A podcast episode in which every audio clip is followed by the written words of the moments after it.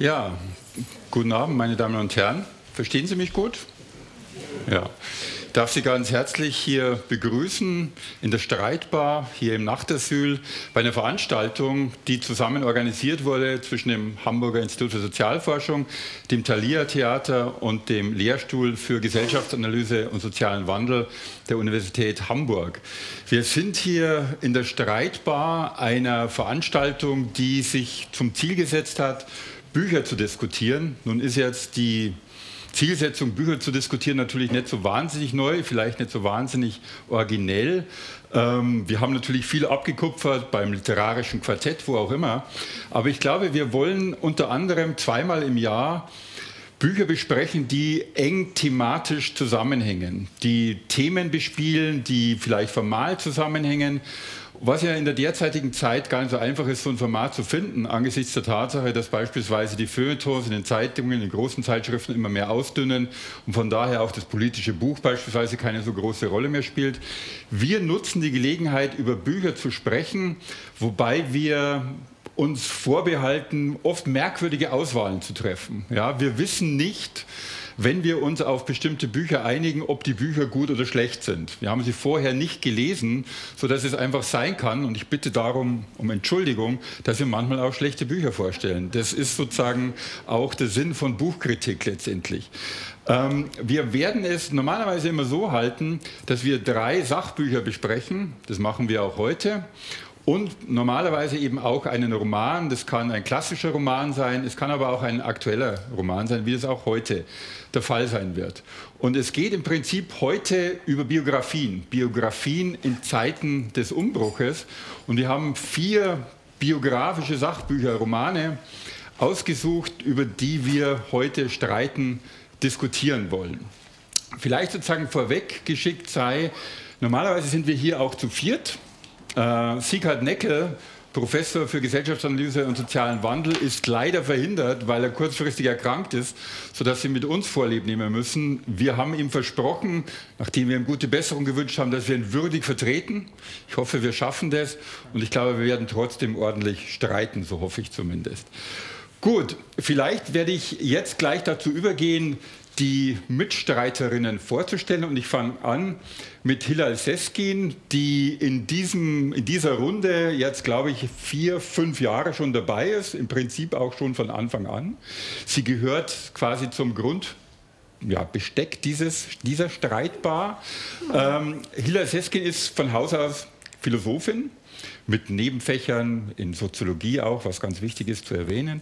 Sie ist Philosophin, sie hat dann relativ schnell im Journalismus gearbeitet, war dann ganz lange Zeit ähm, im Rundfunk, oder kurze Zeit zumindest im Rundfunk und dann lange Zeit in der Feuilleton-Redaktion der Frankfurter Rundschau, hat dann sehr viel als freie Journalistin gearbeitet, bei der Taz, bei der Zeit, Zeit Online, also eigentlich alle in allen wichtigen äh, Journalen und Zeitschriften, die wir eben auch so kennen und lesen.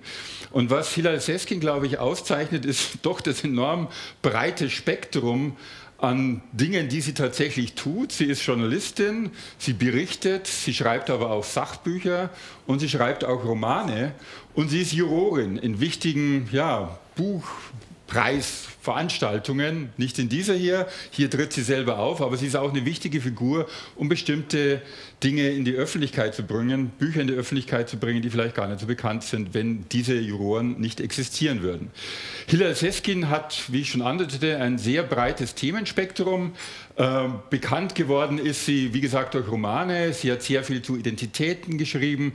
Sie hat zu Tierrechten gearbeitet. Sie hat zu Tierethik gearbeitet. Sie ist eine ausgesprochene und bekennende Tierethikerin und sie hat über das Landleben auch gearbeitet, schreibt auch momentan an einem Buch, nee, ist falsch, sie ist fertig, das Buch wird erscheinen zum Landleben demnächst.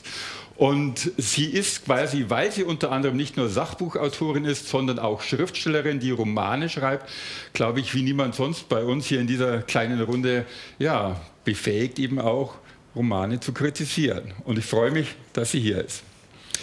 Neben ihr sitzt jemand, die was Ordentliches gelernt hat, im Unterschied zu Hilal Seskin. Sie ist Philosophin. Theresa Kulmer-Beck hat den Beruf der Soziologin gewählt, etwas Handfestes. Ich freue mich, dass sie hier ist. Ähm, Theresa Kulmer-Beck ist Soziologin, Professorin an der Helmut-Schmidt-Universität hier in Hamburg.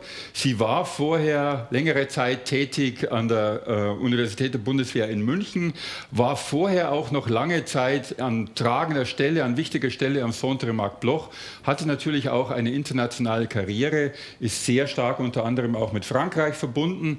Und was sie auszeichnet, ist die Tatsache, dass sie ähm, eine ausgesprochene qualitative Sozialforscherin ist, die auch dahin geht, wie man es normalerweise sagt, wo es weh tut. Sie hat Feldforschung gemacht in Angola, in Mosambik und auch in Afghanistan.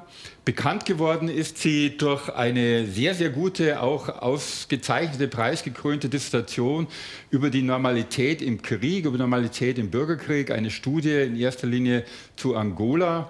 Sie hat dann mit einem Kollegen Klaus Schlichte ein sehr hoch beachtetes, viel beachtetes Buch zu Theorien der Gewalt geschrieben, publiziert natürlich laufend. Vielleicht ganz kurz noch etwas, wie sozusagen stark aktuell sie auch engagiert ist. Sie ist momentan auch an einem Forschungsprojekt beteiligt, zu Querdenkern, zu Protesten, zu Anti-Corona-Protesten. Und von daher sozusagen hat sie ein relativ breites, in unterschiedliche Felder hineingehendes Forschungsspektrum. Und wir freuen uns ganz besonders, dass sie jetzt eben bei uns auch in Hamburg ist. Und sie hat auch eine besondere Beziehung zu meiner Institut, zu meiner Institution im Hamburger Institut für Sozialforschung. Mein Name ist Wolfgang Knöbel, ich bin Soziologe und leite das Hamburger Institut für Sozialforschung und freue mich auf die heutige Diskussion. Ähm, und ich fange auch gleich an. Ich muss anfangen, so wurde mir gesagt. Wir haben uns allerdings auch geeinigt, ich wurde nicht gezwungen. Wir haben, wie gesagt, vier Bücher, drei Sachbücher und einen Roman. Und wir fangen an mit diesem etwa 500-seitigen Buch eines englischen, in Mauritius geborenen Politikwissenschaftler Sudhir Hazari Singh, der ein Buch zu Toussaint Louverture geschrieben hat, einem großen Helden der haitianischen Revolution. Und vielleicht muss ich so ein bisschen was erzählen, sowohl über den Autor als auch über den Helden, damit wir so ein bisschen reinkommen und ich einigermaßen gut erzählen kann, um was diese Biografie eigentlich geht. Es ist eine klassische Biografie. Das muss man vorweg schicken, weil die beiden anderen Sachbücher nicht wirklich unter dem Begriff einer klassischen Biografie laufen können. Sudhir Hazari Singh ist, wie ich schon sagte, in Mauritius geboren, aber schon seit ewigen Zeiten am Balliol College in Oxford. Er ist ein typischer, ich würde sagen, englischer Intellectual Historian mit einer ganz klaren Schwerpunktsetzung intellektuelles Leben in Frankreich. Er hat seit den 90er Jahren, also schon sehr, sehr jung, äh, er ist Anfang der 60er Jahre geboren, äh, sehr, sehr viele umfangreiche Bücher geschrieben zur französischen politischen Tradition und hat auch immer wieder sehr gute und weithin beachtete Arbeiten geschrieben zu zentralen Figuren des französischen intellektuellen und politischen Lebens, von de Gaulle über Leon Gambetta bis hin zu Guizot und so weiter und so fort, auch natürlich zum Mythos Napoleon. Das waren aber alles keine klassischen Biografien. Jetzt hier sozusagen legt er eine klassische Biografie vor von einem Helden der haitianischen Revolution und einem Helden, der, das werde ich jetzt gleich erläutern, natürlich mit Frankreich und der französischen Revolution eng verbunden ist. Wer ist Toussaint Louverture? Untertitel des Buches ist Das große Leben, das große Leben des Toussaint Louverture bei C.H. Beck glaube ich, im letzten Jahr oder sogar in diesem Jahr erschienen. Toussaint Louverture ist einer der ikonischen Figuren der Revolutionszeit im letzten Drittel des, 19, des 18. Jahrhunderts. Ja, also Sie wissen, es begann mit der US-amerikanischen Revolution und Unabhängigkeitserklärung 1776. Es ging dann weiter mit der französischen Revolution 1789. Und die haitianische Revolution war auch extrem wichtig, allerdings in der Folgezeit in den Sozialwissenschaften und den Geschichtswissenschaften meistens vergessen. Ja, und erst in jüngerer Zeit hängt auch mit postkolonialen Debatten zusammen, taucht der Name Toussaint Louverture sozusagen in der westlichen Welt verstärkt auf. In Lateinamerika, in der Karibik, in der dritten Welt ist er sozusagen sehr viel bekannter als bei uns, weil tatsächlich diese haitianische Revolution eine extrem wichtige, ein extrem wichtiges Ereignis war. Einfach aus dem simplen Grund, weil diese haitianische Revolution Race und Sklaverei in den Mittelpunkt stellte und zum Zentrum de facto dieser Revolution machte. Vielleicht sozusagen, um Ihnen die Dimension nochmal klar zu machen, einige der, Amerika der US-amerikanischen Revolutionäre unmittelbar nach der Unabhängigkeit 1776 sozusagen prägten ja den Spruch als Weiße, all men are created equal. Und das waren Sprüche, die von Sklavenhaltern getätigt wurden. Ja, also die sozusagen keinen Gedanken daran verschwendeten, dass sie die Gleichberechtigung von Menschen wollten, aber gleichzeitig nach wie vor Sklavenhalter waren. Und jetzt in der haitianischen Revolution machte man nun ernst. Man sozusagen universalisierte den Gedanken der Menschenrechte und nun kamen dann auch sozusagen Sklaven in den Mittelpunkt der Analyse und den Mittelpunkt des politischen Kampfes. Gut, damit sozusagen vielleicht zur Vorgeschichte und jetzt gehen wir sozusagen in das Buch. Um was geht es hier? Es geht um einen Sklaven, der 1740 in etwa auf einer Zuckerplantage im ehemaligen, der, auf der ehemaligen Insel Hispaniola geboren wurde. Vielleicht ganz kurz noch zwei, drei Sätze zur Geschichte. Die Insel Hispaniola, so getauft von Kolumbus, als er sozusagen die Länder in der Karibik, die Inseln in der Karibik entdeckte. Diese Insel wurde relativ schnell entvölkert durch Morde, durch Ausrottung, durch Krankheiten. Die indigene Bevölkerung verschwand relativ schnell.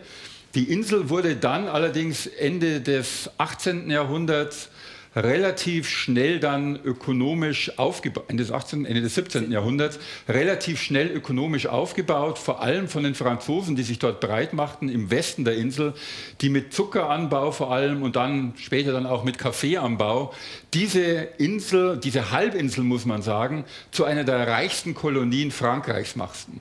Vielleicht nur noch mal zur Orientierung, Hispaniola ist getrennt in einen östlichen Teil, der spanisch war damals um 1800, Santo Domingo, und einen französischen Teil, der Westen der Insel, französische Kolonie, Saint-Domingue, ja, was heute Haiti ist und das Spanische ist heute die Dominikanische Republik.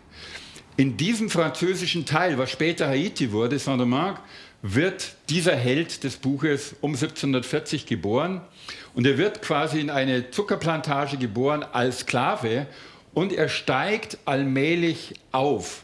Ja, also er wird Kutscher, er sozusagen macht sich bei seinem Herrn relativ unentbehrlich, bis er dann irgendwann mal auch entlassen wird, im Sinne von aus der Sklaverei entlassen wird. Er agiert als freier Schwarzer auf dieser Insel, bleibt aber quasi auf der Sklavenplantage seines ehemaligen Herrn quasi wohnhaft. Und dann bricht in Haiti 1791, also in Saint-Domingue, nicht in Haiti, in Saint-Domingue, die Sklavenrebellion aus. Ein Sklavenaufstand, der über Jahrzehnte, so könnte man sagen, fast geht und dann 1804 zur Unabhängigkeit Haitis führt. 1791 beginnt also ein Sklavenaufstand in Saint-Domingue, zunächst mal gegen die kolonialen Besatzer. Und es ist eine extrem komplizierte Situation dieses Sklavenaufstandes, weil die damalige Karibik natürlich durchherrscht ist von unterschiedlichen europäischen Mächten. Es ist das sterbende, oder ja, vielleicht sterben ist zu viel gesagt, aber das sich ja, das schwächelnde spanische Kolonialreich hier quasi vor Ort. Es sind die Franzosen vor Ort, die sozusagen eben die Kolonie, die, die Kolonie Saint-Domingue beherrschen. Und es sind auch die Engländer vor Ort, die natürlich die Meere beherrschen, mit Jamaika sozusagen ganz wichtige Handelsrouten beherrschen. Und in dieser Zeit beginnt eben dieser Sklavenaufstand. Und Toussaint Louverture, über dessen Jugendzeit man nicht allzu viel weiß, dieser Toussaint Louverture steigt allmählich auf. Er wird quasi in die militärischen Kreise des Sklavenaufstandes sozusagen hineinsozialisiert. Er kämpft zunächst auf Seiten der Spanier gegen die Franzosen, orientiert sich dann um, kämpft dann auf Seiten der Franzosen gegen die Spanier. Und was er sozusagen in diesem Aufstiegsverhalten macht, ist, dass er sozusagen an die Spitze der Aufstandsbewegung allmählich gerät. Er selbst hat, das sozusagen wird sein Biograf immer wieder betonen, im Prinzip ein großes Ziel. Und dieses große Ziel muss sein, die Sklaverei für immer zu beenden. Ja, also die Sklavenaufstand ist klar, die wollen die Freiheit, aber die europäischen Kolonialmächte sind immer vor Ort. Es ist immer die Gefahr da, dass letztendlich auch diese Sklaverei wieder eingeführt wird. Und das aus gutem Grund, weil in den Nachbarinseln diese Sklaverei zum Teil erneut eingeführt wird und vielleicht sogar härter wird als je zuvor. Und Toussaint versucht jetzt einen ungeheuren Balanceakt gegen die französische Kolonialverwaltung. Er wird zunächst Vizegouverneur und versucht dann mit den französischen Gouverneuren, mit denen er manchmal gut, mit denen er manchmal schlecht zusammenarbeitet, irgendwie einen Kurs zu fahren, der sicherstellt, dass sozusagen diese Sondermanche Halbinsel letztendlich eine Art ja, Freiheit oder Unabhängigkeit erhält. Und das ist ein extrem schwieriger Akt. Es ist deswegen ein schwieriger Akt, weil auf dieser Halbinsel ursprünglich 450.000 schwarze Sklaven lebten, vielleicht 20.000, 25.000 Weiße und das, was man als Mixed Races bezeichnete, also sozusagen Leute, die sozusagen aus unterschiedlichen Kulturen dann eben sozusagen zusammenkamen und alle sozusagen hatten durchaus unterschiedliche politische Ziele. Und dieser Toussaint war, so wird er von dem Autor äh, dargestellt, eine extrem beeindruckende politische Figur, weil er einerseits sozusagen natürlich die Menschenrechte und die Freiheit auch des Sklaven in den Mittelpunkt stellte, aber gleichzeitig auch wusste, dass ökonomisch diese Halbinsel nur überleben kann, wenn es eine Art Konsens mit den Weißen gibt. Er wusste auch, er kann nicht einfach mit den Franzosen so schnell brechen. Er wusste auch, er kann nicht mit den Engländern brechen, weil diese Insel ökonomisch nach wie vor vom Zuckerexport abhängig ist und ohne diesen Zuckerexport kann diese Insel nicht überleben. Und so fährt er eine, ja, ich würde sagen, eine Art Zickzackkurs. Einerseits sozusagen immer stärker auf Freiheit von der französischen Kolonie bedacht, auf der anderen Seite aber immer alle ökonomischen und politischen Notwendigkeiten sich anschauend. Und es gelingt ihm letztendlich de facto die französischen Gouverneure allmählich zur Seite zu drängen. Er selbst sozusagen wird an einem bestimmten Punkt Ende des 18. Jahrhunderts, also um 1799, fast zum Alleinherrscher auf dieser Halbinsel. Also er drängt die Franzosen raus, die dann allmählich auch merken, was gespielt wird und letztendlich dann versuchen, ihre, in Anführungszeichen, Halbinsel zurückzuerobern. Und das ist dann auch schon de facto die Zeit von Napoleon.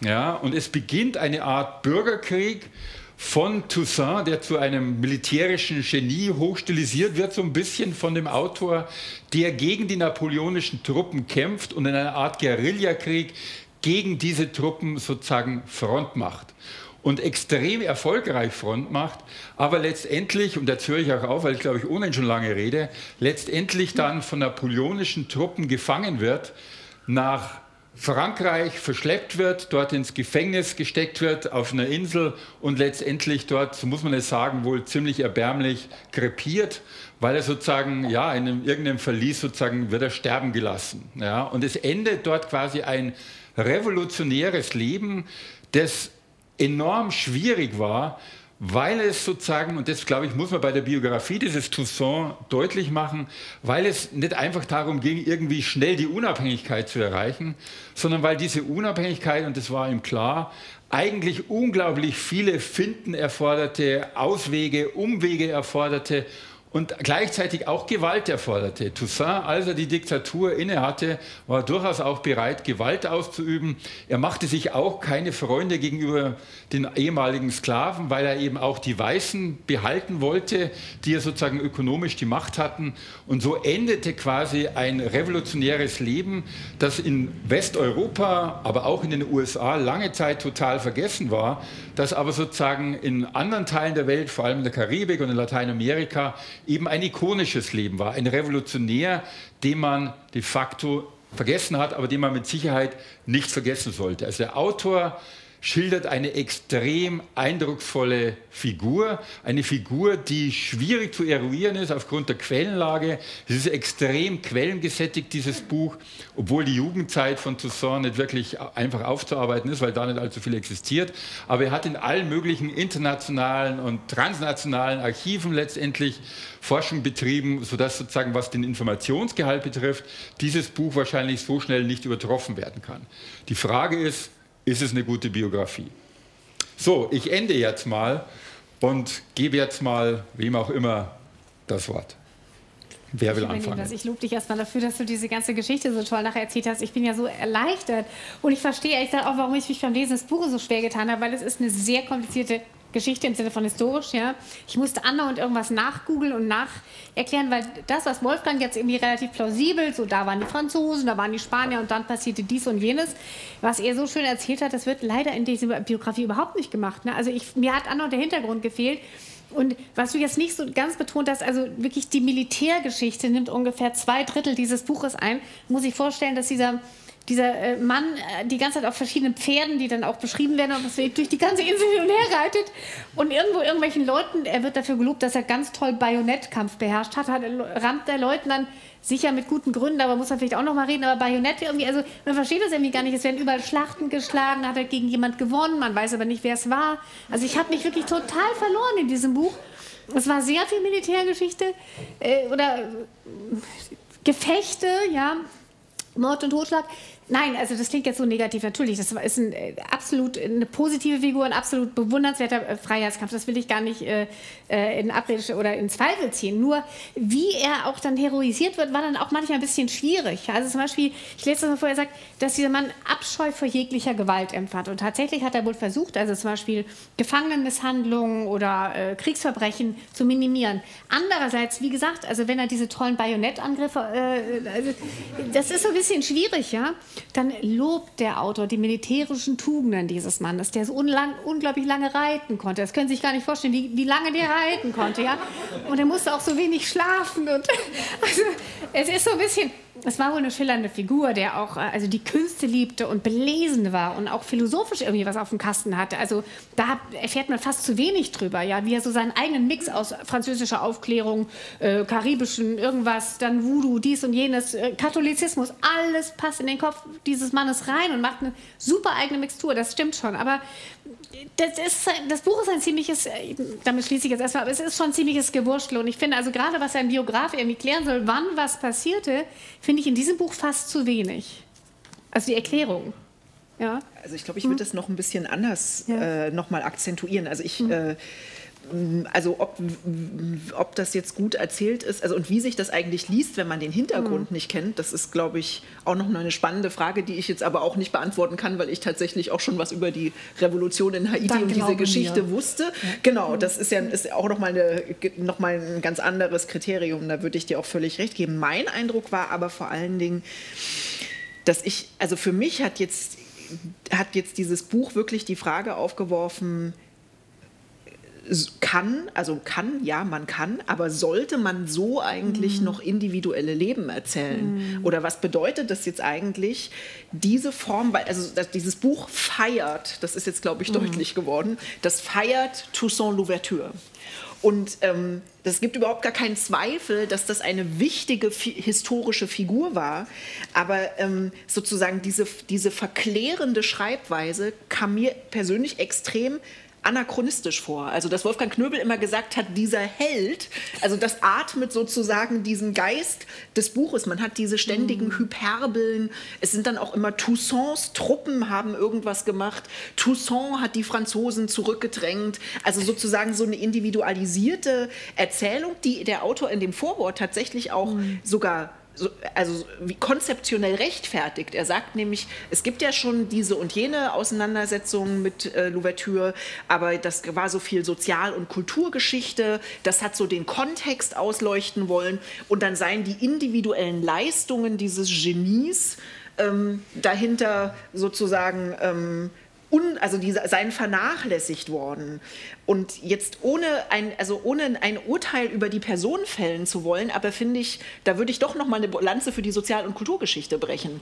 Weil es hat ja Gründe, dass wir eben die Geschichte heute nicht mehr als, dass wir sagen, historische Prozesse nicht mehr nur an einzelnen ähm, Personen sozusagen entwickeln. Und was ich am, wo sich, wo sich, wo das für mich am problematischsten wird, ähm, ist, äh, dass es aufgrund der, dieser Erzählweise ähm, am Ende immer so einen Fluchtpunkt gibt, der im Beurteilen liegt. Hm. Also, und das ist ganz anders als die anderen Biografien, die wir uns noch anschauen wollen. Also man hat das Gefühl, das ist jetzt ein Text, der ist jetzt, das, das, das primäre Ziel ist gar nicht, einen komplexen Kontext zu entfalten, sondern dahinter gibt es noch ein Ziel, nämlich die Bewertung der historischen Figur.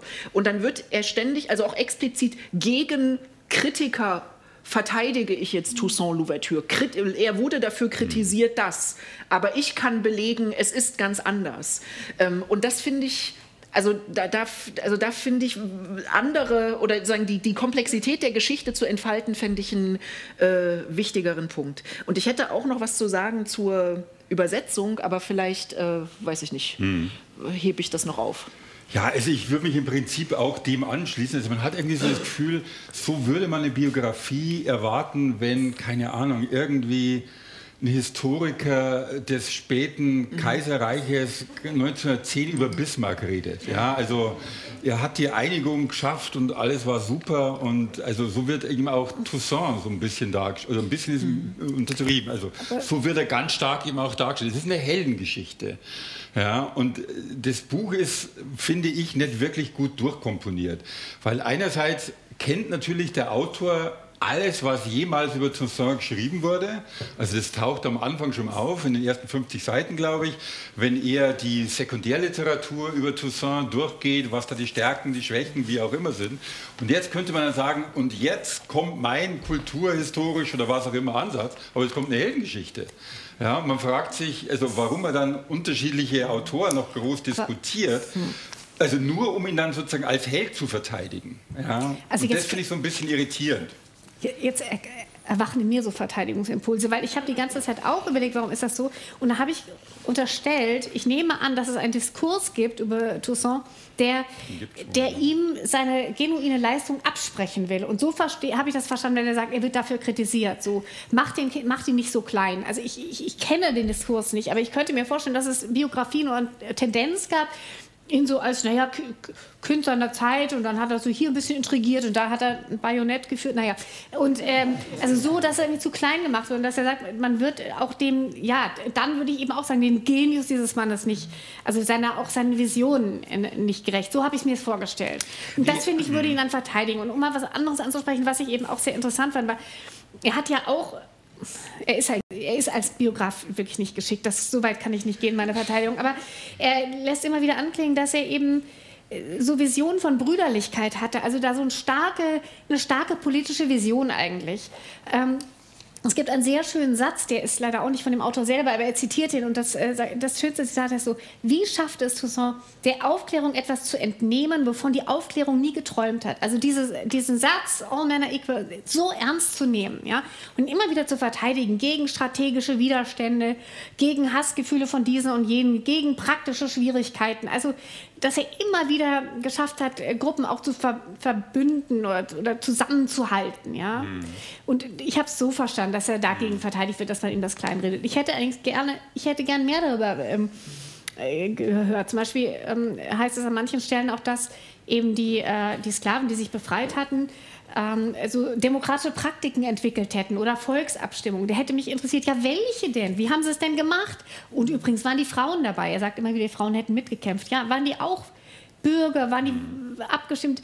Das, das kommt dann, die Substanz fehlt dann irgendwie und dann beginnt der nächste Lobgesang. Also so irgendwie. Aber ich glaube, also da, da also ich, das, das, das Projekt, was er am Anfang sozusagen ankündigt, mhm. ist ja tatsächlich eines, dass er sagt, äh, ähm, zum einen will ich jetzt diese Person ins rechte Licht mhm. rücken und dann gibt es aber so eine Forschungslücke, die er formuliert. Mhm. Äh, und äh, die ist das, auch die, die positiv über Toussaint gesprochen haben, haben ihn sozusagen für die Moderne vereinnahmt. Also mhm. haben sozusagen gesagt, das ist einer, der hat wie soll ich, die Fackel der Aufklärung mhm. an sich genommen und vorangetragen. Und was ähm, äh, der Hazare Singh jetzt machen will, und ich finde, das ist wirklich ein tolles Projekt, ist zu zeigen, dass praktisch das, was da ideengeschichtlich passiert ist, dass da die Aufklärung und Freiheit, Gleichheit, Brüderlichkeit, wie die französische Revolution das formuliert hat, ein wichtiger Gedanke war, mhm. aber halt nur ein Element mhm. in einem ja. sozusagen in einer Konstellation, in der auch andere ähm, sozusagen haitianisch-indigene mhm. Elemente eine Rolle gespielt haben, also so etwas wie Voodoo oder ähm, auch tatsächlich irgendwie indigene Riten, die jetzt gar nichts mit den Sklaven aus Afrika zu tun hatten, sondern mit der mhm. indigenen Bevölkerung ähm, und äh, oder eben Brüderlichkeitsgedanken, mhm. die aus den afrikanischen äh, Gesellschaften kamen. Und das finde ich, das ist total, das würde ich auch absolut verteidigen. Und das ist, mhm. das ist, das ist tatsächlich eine Forschungslücke und das ist toll, sich vorzunehmen, die zu füllen. Aber das, der, das, wenn das dann immer wieder auf den Punkt zugeführt wird. Und das ist alles nur so gewesen, weil dieser geniale Mann das in seinem Geist hat vereinen können. Das finde das find ja. ich das unglaubwürdige und, und Argument. Weil er aber auch so Sondern, lange reiten konnte.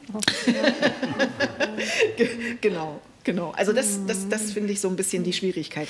Er, er, er, nimmt quasi seinem Helden irgendwie auch so ein bisschen die Munition weg, weil gerade was mhm. Sie jetzt sagten, der Autor sagt ja dezidiert, dass für Toussaint die europäische Aufklärung zu Beginn seines Schaffens eigentlich keine große Rolle spielte, sondern dass für ihn Ideen, die aus den Sklavenrepubliken kamen, also den Sklaven, die noch während der Sklaverei beispielsweise sozusagen in die Freiheit gingen und flüchteten und dort sozusagen eigenständige Gemeinden gründeten.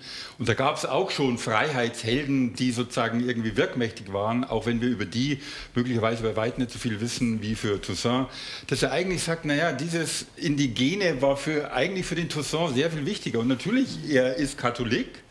Ja, also sozusagen er sozusagen kommt in die Situation rein in seiner Kindheit, als die Jesuiten sozusagen die Insel also nochmal neu aufrollen, nochmal Konfessionalisierungsbestrebungen also deutlich vorhanden sind, aber gleichzeitig spielt Voodoo eben eine große Rolle. Also man hätte eigentlich sehr viele Ideen und Gedanken zusammen gehabt, um irgendwie diesen Helden irgendwie einzubetten. Aber dieser Verweis auf die Sklavenrepubliken, das ist immer nur sehr kurz oder so und dann wird geritten. Ja, und das ist einfach das Problem. Ich würde gerne nochmal auf die Übersetzung zu sprechen kommen, ähm, weil ich äh, hier tatsächlich das ist jetzt, das hat jetzt gar nichts mit dem Autor zu tun, sondern ist dann sozusagen eher vielleicht in Richtung des Verlags auch gesprochen. Ähm, also zuerst mal, also vielleicht jetzt, warum haben wir so kritisch geredet? Ich glaube, wir sind uns aber trotzdem einig, dass es gut ist, dass es dieses hm. Buch in Übersetzung gibt. Ähm, ja. Und es ist äh, jetzt, also in der deutschsprachigen Landschaft ja. äh, zu, zu, in diesen ganzen Debatten rund um koloniale Geschichte, sagen neu sich ins Verhältnis setzen zu diesem zum Verhältnis von Europa oder der, der Stellung Europas in der Welt, nicht nur in der Gegenwart, sondern auch in der Geschichte, ist das auf jeden Fall ein, irgendwie ein wichtiger und auf eine Art substanzieller Beitrag, mit dem man sich, den man dann kritisch würdigen kann, was wir hier machen. Ähm, also insofern erstmal toll, dass es die Übersetzung gibt. Die Übersetzung ist auch, also an, die ist auch gut gelungen, finde ich. Wir haben also, die Übersetzer noch gar nicht genannt. Äh, das ist Andreas Nohl. Hm. Äh, und äh, so, aber gerade auch weil das so ist, muss ich doch sagen, ich hätte mir eine Anmerkung oder ein Nachwort des Übersetzers gewünscht. Und zwar aus folgendem Grund. Hier wird, dieses Buch ist auf Englisch erschienen. Und das schreibt in Englisch über Sachverhalte, äh, für die es auf Deutsch keine, kein konsolidiertes Vokabular gibt. Also gerade wird heftig darüber diskutiert in verschiedenen Disziplinen und Forschungsfeldern, ob man den Begriff Rasse überhaupt benutzen soll als analytisches Wort, ähm, äh, also als analytischen Begriff. Ähm, und hier taucht das auf. Und also ich kenne auch Übersetzer und Übersetzerinnen. Ich weiß, wenn die sowas machen, dann machen die sich meistens sehr viele Gedanken, wie sie das machen. Mhm. Und für diese Übersetzungsfragen, also hier gibt es zum Beispiel auch einmal eine Stelle, da wird das Englisch, da wird in einem Zitat das englische Negro mit dem deutschen N-Wort übersetzt äh, also ausgeschrieben. Ähm, und ich nehme mal an, das ist jetzt nicht gedankenverloren passiert. Ähm, und da gibt es ja auch keine, also auf Deutsch, wie gesagt, kein konsolidiertes Vokabular. Ähm, es gibt äh, auch, ich finde, Miriam Mandelko, die James Baldwin neu übersetzt hat, die hat so schön gesagt, es gibt keine Lösungen für diese Probleme, es gibt nur Entscheidungen. Mhm. Und ähm, in der Arbeit an diesem Vokabular auf Deutsch spielen Übersetzerinnen und Übersetzer eine ganz wichtige mhm. Rolle. Und ich würde mir wünschen, dass diese Entscheidungen transparent werden. Also ich hätte gerne gewusst, warum hat sich der Übersetzer oder die Übersetzer, nee, die, die, der Übersetzer für diese oder jene Form der Wiedergabe dieser englischen Wörter entschieden. Also und das betrifft jetzt sozusagen diese äh, offensichtlichen Dinge wie Negro oder Race. Herr Knüppel hat in der Einleitung auch nicht. Sie genau und Sie haben auch Sie haben auch Race auf, auf Englisch gesagt. Ähm, aber es gibt auch so etwas. Zum Beispiel taucht ständig der Begriff Ureinwohner auf. Mhm. Also der wirklich aus dem wissenschaftlichen Vokabular auf Deutsch keiner sagt das mehr. Also weil das praktisch das ist das Wörterbuch des Kolonialismus. Das sind jetzt mhm. indigene Völker oder mhm. indigene Bevölkerungen oder was auch immer. Aber es sind auf jeden Fall keine Ureinwohner. Einwohner. Interessant auch, wie wird eigentlich das englische Wort Historians oder Scholars übersetzt? Das werden nämlich auf Deutsch dann oft Männer. Ah ja, also das sind dann Historians sind die Historiker und dann werden aber drei Frauen zitiert. Ähm, manch, also an manchen Stellen gibt es dann plötzlich ein Sternchen und also all diese Dinge, dazu hätte ich einfach was gelesen und das hätte jetzt, glaube ich, also gerade weil es so eine wichtige Arbeit ist, auch in diesen ganzen Auseinandersetzungen um den Kolonialismus und postkoloniale Ära und so weiter, ähm, das hätte einfach das Ganze noch ein bisschen mhm. solider gemacht. Und ich finde, die, ich finde auch Übersetzerinnen und Übersetzer sollten mehr sichtbar sein in diesen Debatten. Mhm. Gut. Mhm. Gehen wir zum nächsten Buch. Okay. Ich bin froh, dass du das aber nochmal gesagt hast. Das ist, also dass das Buch trotzdem, ich bin total froh, dass ich das gelesen habe. Ich bin auch froh, dass das gibt. Und ich, ich, ich habe mich auch gewundert, wieso ich darüber so wenig wusste über diese Figur. Also er erzählt das mhm. ja auf, wie, auch wie in die Popkultur irgendwie der, Amerik der beiden Amerikas. Mhm. Ich denke, mein Gott, ich habe von ihm nie gehört. Das ist ja praktisch wie so. Und vielleicht werden sich, ach nein, ich lasse es jetzt sein. Ich habe selber, ich muss nämlich jetzt ihn selber, ich darf ihn, ich muss ihm noch ein anderes Buch vorstellen, was schon kompliziert genug ist. Ich sollte mir nicht noch weitere Probleme einhandeln. Also, dieses Buch heißt The Quartet, was ein bisschen Rätsel ist, weil es, man heißt ja auf Deutsch das Quartett äh, nennen können, wie vier Frauen die Philosophie zurück ins Leben brachten, ebenfalls bei Beck übrigens. Ähm, von den beiden Philosophinnen Claire McCool, wie sie übrigens ausgesprochen wird, bei den Engländern weiß man das nie, deswegen habe ich es mal nachgeschaut, also McCool, und Rachel Wiseman. Und falls ich jetzt die Übersetzer auch gleich erwähne, was man ja eigentlich immer machen sollte bei Büchern, aber das sind Jens Hagestedt, Frank Frank Lachmann und Andreas Thompson. Also zwei Philosophinnen, also ein Duo von Philosophinnen schreibt ein Buch über vier ähm, Philosophinnen. Der Untertitel Wie vier Frauen die Philosophie zurück ins Leben brachten. Und das ist eine Geschichte, die während des Zweiten Weltkriegs eigentlich äh, hauptsächlich geschieht. Und zuerst was zu den, äh, zu den beiden Autorinnen. Das sind, wie gesagt, äh, Philosophin, also Professorin für Philosophie, Dozentin in, äh, in England, Durham University und University of Liverpool. Und zusammen haben sie ein Forschungsprojekt oder leiten sie ein Projekt, das heißt Women in Parenthesis, also Frauen in Parenthese, das eben die Philosophie dieser vier Philosophinnen, die ich Ihnen auch gleich noch ein bisschen vorstellen werde, erforscht.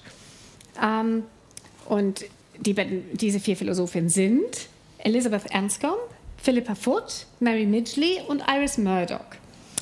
Ähm, anders als in Cambridge, wo äh, Frauen erst ab 1948 studieren wurden, durften, waren sie in Oxford ab 1920 zum Studium äh, zugelassen, wenn auch, ähm, ich glaube, bis 1925 nur mit Anstandsdame, aber immerhin. Und es gab dann auch relativ äh, bald auch weibliche Dozentinnen. Also es werden nicht nur diese vier Philosophinnen erwähnt, sondern es kommen immer wieder auch andere. Das ist so ganz interessant. Also es ist nicht nur Schlaglicht auf diese vier Berühmtheiten, sondern auch eben auf ihre Lehrerinnen, Philosophinnen, was weiß ich, ähm, die in Oxford während des Zweiten Weltkriegs eine besondere Chance bekamen. Da waren unsere vier, also um die es hier geht, gerade äh, 20, die sind alle so 1919 geboren oder 1920 geboren haben dann in Oxford angefangen, Philosophie zu studieren. Und viele der, äh, ihrer Kommilitonen, aber eben auch der männlichen Dozenten, wurden in den Krieg einberufen. Und dadurch entstand so eine Lücke, in der diese Frauen mehr Chancen hatten, äh, sich mehr ausbreiten konnten. Und das ist jetzt eigentlich auch eine Hauptaussage dieses Buches, eine andere Art von Philosophie entwerfen wollten. Ähm, damals vorherrschend war ähm, im angelsächsischen Raum die sogenannte analytische Philosophie, ähm, die sich sehr mit der Logik und der Aussagekraft von Aussagen, von, von, von Sprachbenutzung ähm, beschäftigt hat. Also ganz klar immer also nicht große metaphysische Bögen geschwungen hat oder was nicht große Aussagen über den Menschen an sich, sondern äh, sprachanalytisch vorgegangen ist vor allem.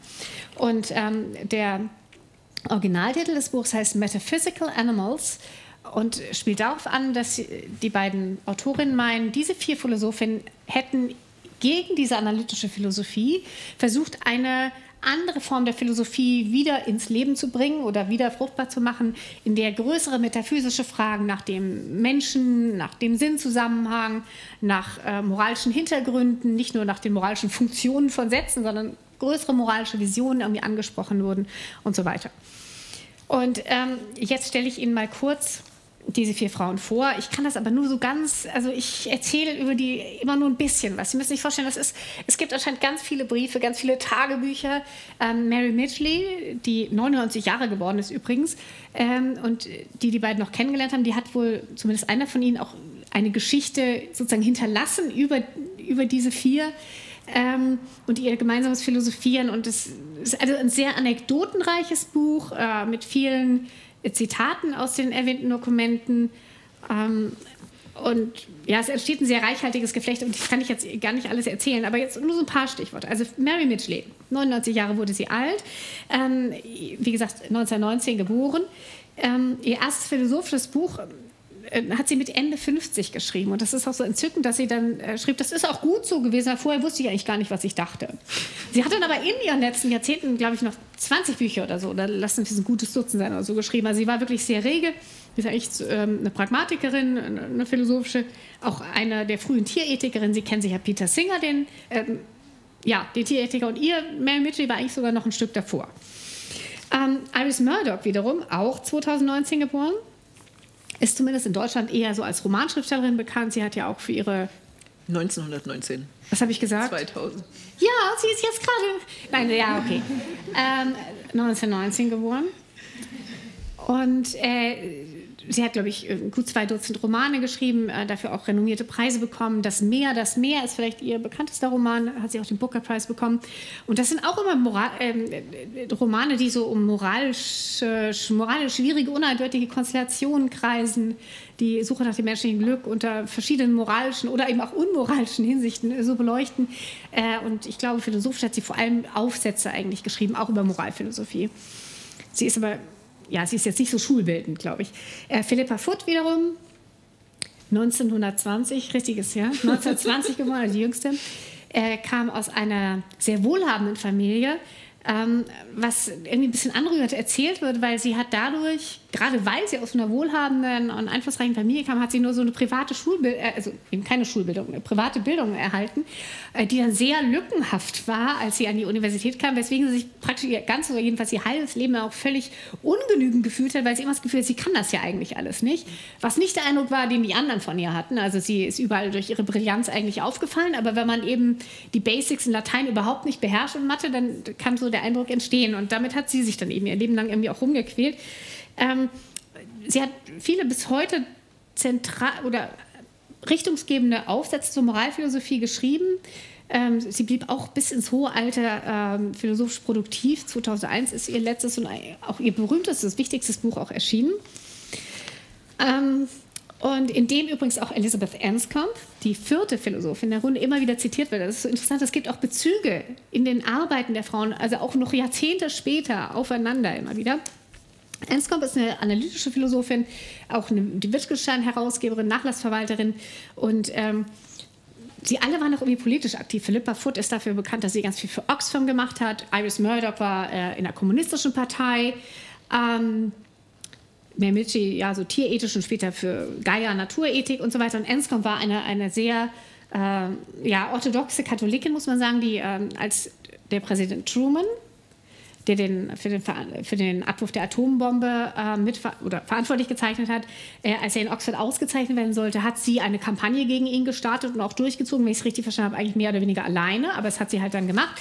Was nicht in dem Buch erwähnt wird, ist, sie war als Katholikin auch eine, ähm, Anti also eine Abtreibungsgegnerin, was wiederum eine ironische Pointe hat, weil Philippa Foot, von Philippa Foot stammt eine der, der wegweisenden philosophische Aufsätze zum Thema Abtreibung. Also Philippa Foot rechtfertigt nicht Abtreibung, sagt, ja, es gibt diese, jene Kriterien, wie das so eine analytische Philosophin halt so ordentlich tut, während ihre Kollegin Ernst kommt, dann wiederum mit Schildern sich vor Abtreibungskliniken irgendwie posiert hat oder so. Also die waren nicht in allem einer Meinung, überhaupt nicht, ähm, blieben aber offenbar äh, lebenslang in Kontakt, aber vor allem eben haben sie während dieses Studiums immer wieder ähm, diskutiert, sich zusammengefunden, Seminare ins Leben gerufen, manchmal nur zu dritt Seminare durchgezogen.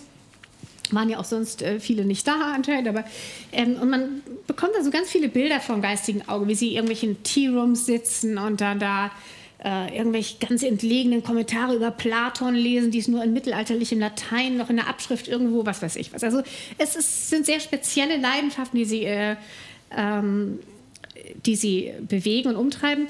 Und die Autoren stricken jetzt daraus, ja, jetzt kommen wir zu den Teilen, die ich ein bisschen schwierig finde, aber äh, sie, sie gehen eben noch einen äh, Schritt weiter, als nur dieses Zusammenspiel zu erklären. Sie sagen, ja, da ist sowas wie eine philosophische Schule entstanden. Also du heißt es auch in ihren Darstellungen des Forschungsprojektes, äh, Women in Parentheses, dass es eben eine spezielle äh, philosophische Schule gewesen sei, ähm, um das jetzt nochmal zu charakterisieren, also erstens Metaphysical Animals, also die großen Fragen werden aufgenommen, man macht nicht nur so klein, klein der, analytischen Philosophie, ähm, stellt auch die großen Sinnfragen. Zweitens, es ist auch eine Philosophie, die mehr Kontakt zum konkreten, substanziellen, körperlichen Leben der Menschen hat. Also sie erzählt dann irgendwie, das ist eine Philosophie von Menschen, die mit anderen Menschen im Leben stehen. Äh, das ist eine Philosophie, wo Dissertationen geschrieben werden, wenn, während oben Babys schlafen im Obergeschoss und sowas. Ja? Und dass auf diese Weise vielleicht auch eine andere Art von Philosophie entsteht, als wenn man irgendwie nur ein Junggeselle ist, der einfach äh, ich und mein Büro oder sowas in der Art. Ja? Ist eine starke These, interessant, aber man muss natürlich auch sagen, zwei der vier haben überhaupt keine Kinder gehabt, aber gut.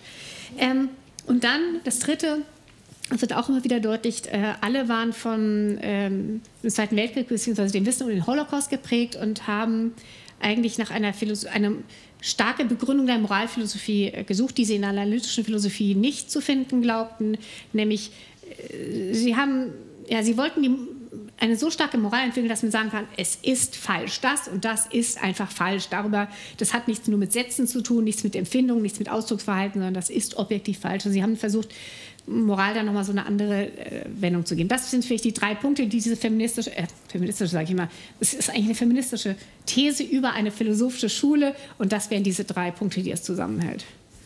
Und den Rest müssen wir jetzt zusammen zusammentragen. Machen wir. Wer will? Ja, also ich kann ja vielleicht irgendwie. War eine blöde Frage. Wer will, ist noch. ich will. Ähm, also ich kann vielleicht damit anfangen sagen, dass mich das Buch, äh, obwohl, es, obwohl es ganz offensichtliche Schwächen hat, trotzdem wirklich für mhm. sich eingenommen hat. Ähm, das wäre also auch nochmal interessant, dass also jetzt mit deinem philosophischen Blick, ich habe das halt auch sehr stark als Soziologin gelesen und mir hat wirklich richtig gut gefallen, wie die eigentlich versuchen, so eine praktisch eine Konvergenz zwischen Inhalt und Form zusammen, mhm. herzustellen. Also sie wollen praktisch äh, erzählen über diese vier Frauen, die die Philosophie zurück ins Leben bringen, also die die Philosophie, die philosophieren mit Blick auf Probleme in der richtigen Welt, äh, sagen, die sich echten Menschen stellen. Ähm, und dann machen sie das in einer Erzählweise, die wirklich versucht, diese Welt hm. zum Klingen, Schwingen, Riechen, was auch immer zu bringen. Also, ich, wenn man, ich, also eigentlich müsste man mal aufzählen, wie viele Figuren in diesem Buch auftauchen. Also die sind sozusagen das Gegenteil hm. von dieser Black Spartacus-Biografie, wo man diesen einen Helden feiert. Also da hat man das Gefühl, die haben akribisch versucht, jede Person, die irgendwie irgendeine Rolle gespielt hat in einer bestimmten Situation, ausfindig zu machen und mindestens einen Satz über sie zu schreiben. Und dann deutet sich wahrscheinlich auch schon das Problem an, dass das jetzt manchmal auch nicht mehr aufgeht, weil man dann irgendwie, also ich habe in diesem Buch manchmal dann den Überblick doch verloren. Mhm. Ähm, aber das, ich finde dieses, also sagen das Bestreben finde ich also das finde ich toll und also und, und es hält jetzt den, also bei mir hat es jetzt den Lesefluss nicht äh, aufgehalten. Und man erfährt auf diese Weise nicht nur was über die Philosophie, sondern man erfährt alle möglichen Dinge über diese Zeit, von denen ich noch nie vorher gehört habe. Also ich wusste nicht, dass der Blitzkrieg ähm, äh, in den Städten das Ökosystem durcheinander gebracht hatte im Zweiten Weltkrieg und ein, da eine, im Frühjahr eine ähm, Raupenplage ausgelöst mhm. hat, mit der die Menschen umgehen mussten, worauf dann aber ein Sommer der Schmetterlinge folgte. Mhm. Ähm, das war so eine Folge im Ökosystem. Und das wird erzählt. Es gibt am Anfang, es heißt ja Metaphysical Animals mhm. auf, äh, auf Englisch. Es gibt äh, ein Kapitel beginnt mit einer Schilderung der Veränderungen sozusagen von Ökosystemen und Wildlife durch den Krieg. Ähm, und äh, also sozusagen, das ist so detailverliebt und man will diese, diese Embeddedness des Denkens zeigen. Und mhm. ähm, das ist in der Geste, finde ich, absolut überzeugend, in der Ausführung mal mehr, mal weniger gelungen. Also vielleicht auch hier, was ich, ich finde es wirklich interessant, hier jetzt nochmal das Deutsche und das Englische nebeneinander zu halten. Ich finde es super bemerkenswert, dass das deutsche Buch so viel braver äh, daherkommt, obwohl es sogar dasselbe Foto ist. Also ich finde die englische Ausgabe, da sieht man, die wollen Disruption machen. Und die deutsche Ausgabe sieht aus nach Philosophiegeschichte. Ähm, also auch hier drin geht das dann so weiter. Das sieht hier so ein bisschen irgendwie fast aus wie, weiß ich nicht, Graphic Novel oder so, diese Biografien.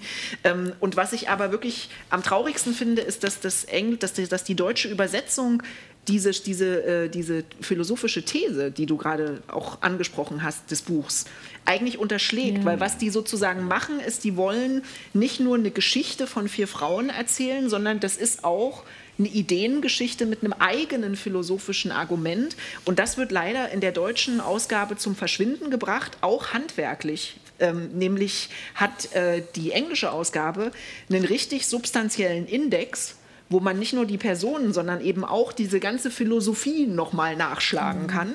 Und die ist leider, das ist leider auch in die deutsche Übersetzung nicht mit eingegangen. Und es wirkt insgesamt dadurch, finde ich, so ein bisschen verwässert.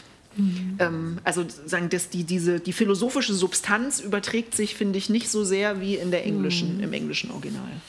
Also ich würde vieles teilen davon. Ich fand ein Problem des Buches, ich weiß aber gar nicht, ob, ob vielleicht das sogar auch geteilt wird, es beginnt mit einer sehr guten Anekdote. Das ist die Truman-Geschichte, mhm. also wo Truman, Präsident Truman, die Ehrendoktorwürde, glaube ich, äh, verliehen werden soll und Enscombe sozusagen interveniert. Wird atmosphärisch, finde ich, toll äh, beschrieben. Also man gerät durch diese Anekdote rein in die Geschichte. Ich brauchte aber ehrlich gesagt bei den nächsten 50 Seiten viel Antrieb, um darüber hinwegzukommen. Weil ich mir dachte, wenn ich jetzt auch mal erfahre, welche Zahnpasta Elisabeth Enscombe benutzt, dann gebe ich auf. Ja, also sozusagen, es hat sich dann sehr in Einzelheiten äh, verloren. Was dann allerdings nicht der Fall ist. Also das Buch nimmt an Spannung auf und wird zum Schluss richtig gut. Man muss allerdings die richtigen Erwartungen haben. Es ist kein Buch, in dem ich unheimlich viel über die Philosophie der vier Frauen erfahre. Ja, es, ist, es ist keine Werkbiografie oder so, überhaupt nicht. Kann es, glaube ich, auch nicht sein. Man kann nicht die Philosophie von vier Frauen, die ja sozusagen auch extrem viele Bücher geschrieben haben, die kann man da nicht reinpacken. Was ich auch nochmal stark betonen will und vielleicht einen Punkt will ich nochmal stärker machen, ich fand die Situation, wie sie dargestellt war, gerade in der Kriegszeit in Oxford, einfach wirklich toll, weil sozusagen ganz viele Dinge auftauchen, die mir auch völlig unbekannt waren. Was ich auch extrem gut fand bei diesen Beschreibungen dieser vier Figuren, ich weiß gar nicht, ob, ob das euch oder Ihnen auch so gegangen ist. Ich meine, Anscombe war ja verheiratet, hatte ja mhm. vielleicht eine Art von, weiß ich nicht, konventionellen Lebensstil, wenn man das so sagen darf. Sieben Kinder? Sieben Kinder, ja. Aber die vier Frauen werden irgendwie trotzdem geschildert, was ich irgendwie ziemlich faszinierend finde, wie wenn sie alle allein ihren Weg auch machen. So, also sie, mhm. sie, sie sind selbstständig, sie gehen ihren Weg und am tollsten sind natürlich die Passagen, die Iris Murdoch und Philippa Foot und so weiter in London mhm. in der Kriegszeit betreffen, wo sie sozusagen eine WG teilen. Also, und wo man dann gleichzeitig auch merkt, da wird auch sozusagen eine bestimmte Art von Erdung durch den Krieg vorgenommen. So wie die, Fran mhm. die Frankfurter Schule, wissen vielleicht einige von Ihnen, mit den großen Figuren wie Herbert Marcuse oder Franz Neumann, die im Krieg als im amerikanischen Exil waren, quasi in den amerikanischen OSS, also Vorläufer Institution des, des CIA gegangen sind, um eben gegen Nazi-Deutschland zu kämpfen, so gehen einige dieser Frauen ja auch ins Finanzministerium ja, und sozusagen kommen aus einer ja, metaphysischen Philosophie und gehen dann in den Bereich rein, wo sie sozusagen jetzt völlig andere Dinge machen. Sie reisen, sozusagen versuchen Netzwerke zu knüpfen, sie reisen nach nach Wien, wie Enns kommt, die natürlich quasi Wittgenstein und das Wittgensteinische Erbe holen will nach Oxford oder eben wie Iris Murdoch, die innerhalb der KP natürlich unheimlich früh an den französischen Existenzialismus, an Sartre, an Simone de Beauvoir herangeführt wird. Mhm. Und quasi dieses Denken eben nach, nach, nach Oxford bringen und sozusagen die Weltläufigkeit eigentlich mhm. nach Oxford bringen. Und das fand ich sozusagen extrem gut gemacht. Und man hat das Gefühl, diese Figuren sind, obwohl sie gebunden sind, obwohl sie sieben Kinder zu versorgen haben, die sind irgendwie in der Welt rum und so. Und das, glaube ich, macht den Spaß des Buches auch aus. Mhm.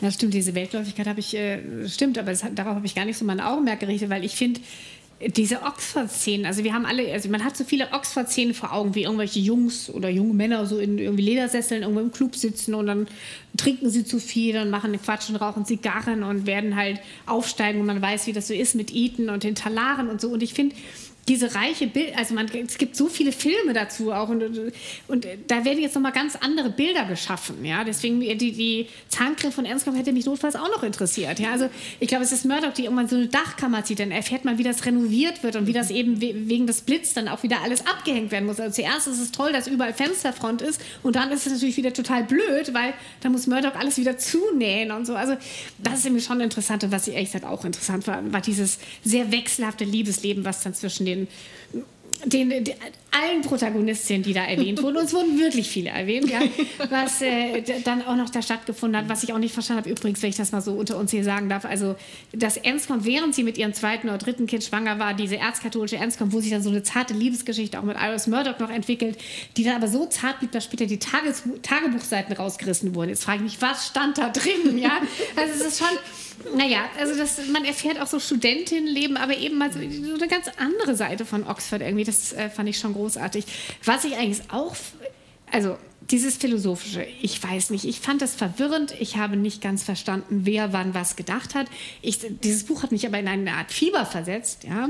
Ich habe wirklich mein, mein ganzes philosophisches Bücherregal einmal ausgeräumt, weil ich auf der Suche nach einem bestimmten Buch von Iris Murdoch war, was ich aber nicht habe. Habe da aber ein anderes Buch von Philippa Foot gefunden, was ich schon immer hatte lesen wollen. Habe es jetzt auch gelesen, bin dann noch tiefer in das Fieber verfallen. Also das Buch ist wirklich sehr, also mich hat es sehr reingezogen und ich fand es auch toll, sich wieder mit den philosophischen Teilen zu beschäftigen.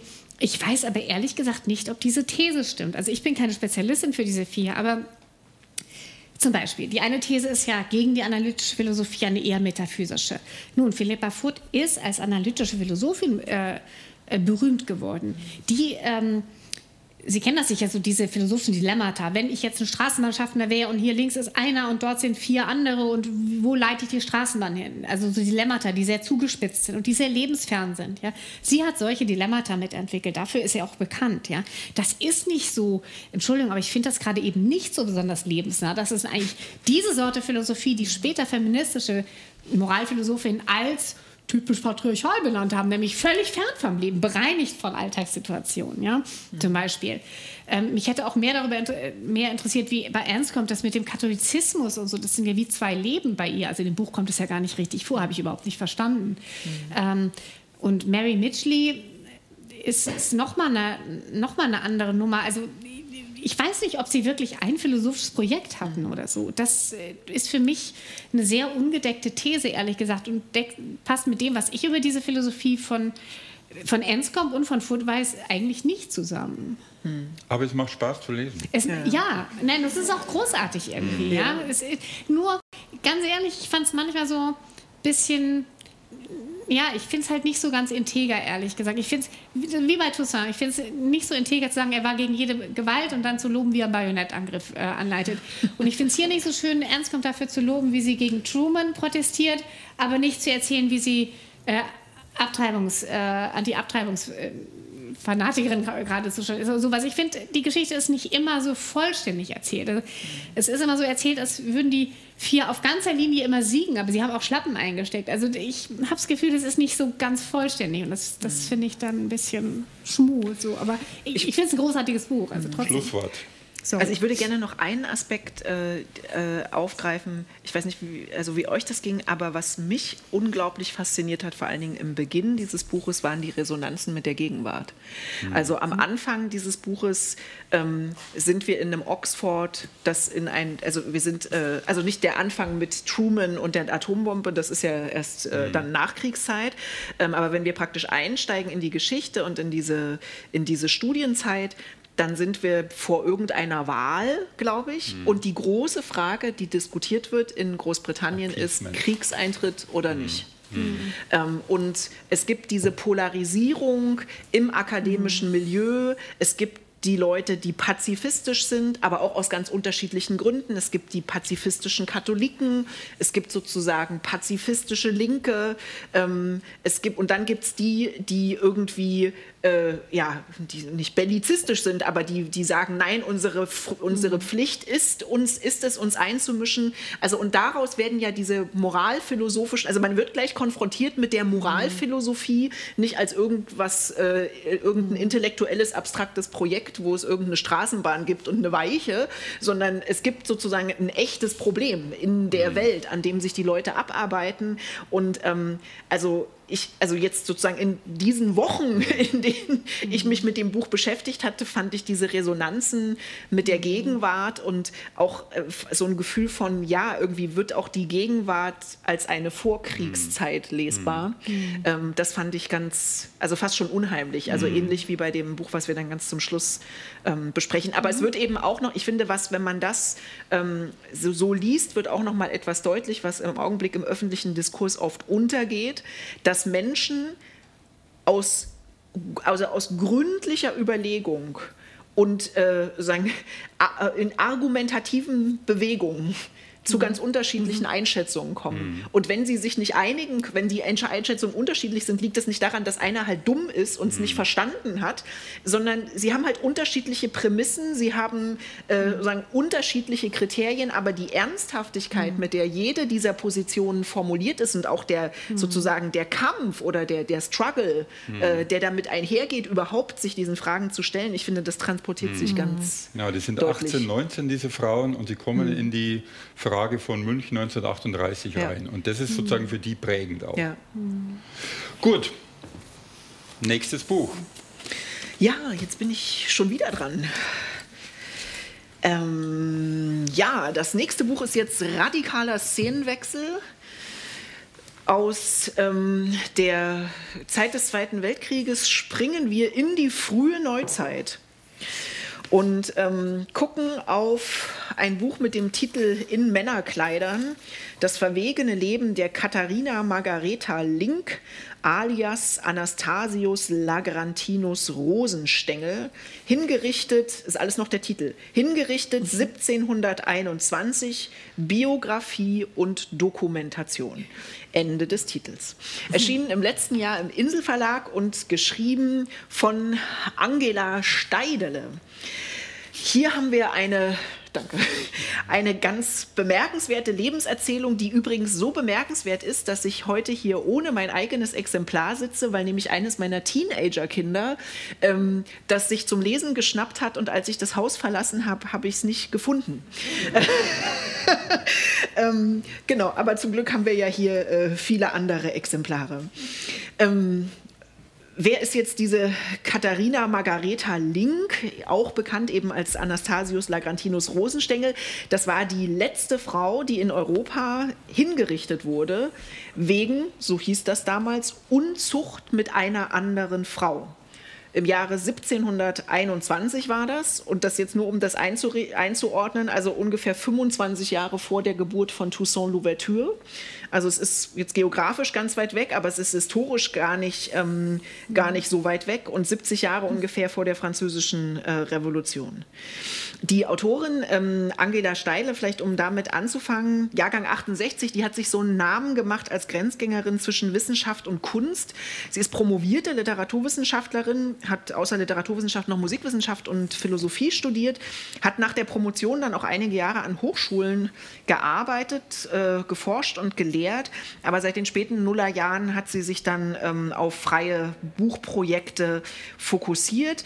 Und ähm, alles, was sie macht, äh, sind sozusagen Textproduktionen, also seitdem, die in so einem Spannungsfeld zwischen Forschung und Fiktion operiert. ähm, ihr selbst, also ein Motto, das man in einer ihrer selbstgeschriebenen Biografien, also in biografischen Notizen lesen kann, heißt wissenschaftlich recherchieren, literarisch schreiben und inhaltlich ist die Beschäftigung mit historischen Liebes, Liebesgeschichten und bemerkenswerten Frauenfiguren ihr Markenzeichen geworden. Im Augenblick kann man beispielsweise noch im hessischen Rundfunk eine Lesung einer Biografie hören, die sie über Anne Lister geschrieben hat. Anne Lister war eine äh, englische Adlige an der Schwelle vom 18. zum 19. Jahrhundert die Frauen geliebt hat, sehr zahlreich und sehr intensiv und darüber in Tagebüchern sehr eindrücklich geschrieben hat. Für diese Arbeiten hat Steidler auch Preise bekommen, zum Beispiel den Bayerischen Buchpreis 2015 für einen Roman, ähm, der aufbaut auf dem, was sie hier in diesem Buch in Männerkleidern äh, historisch ähm, bearbeitet.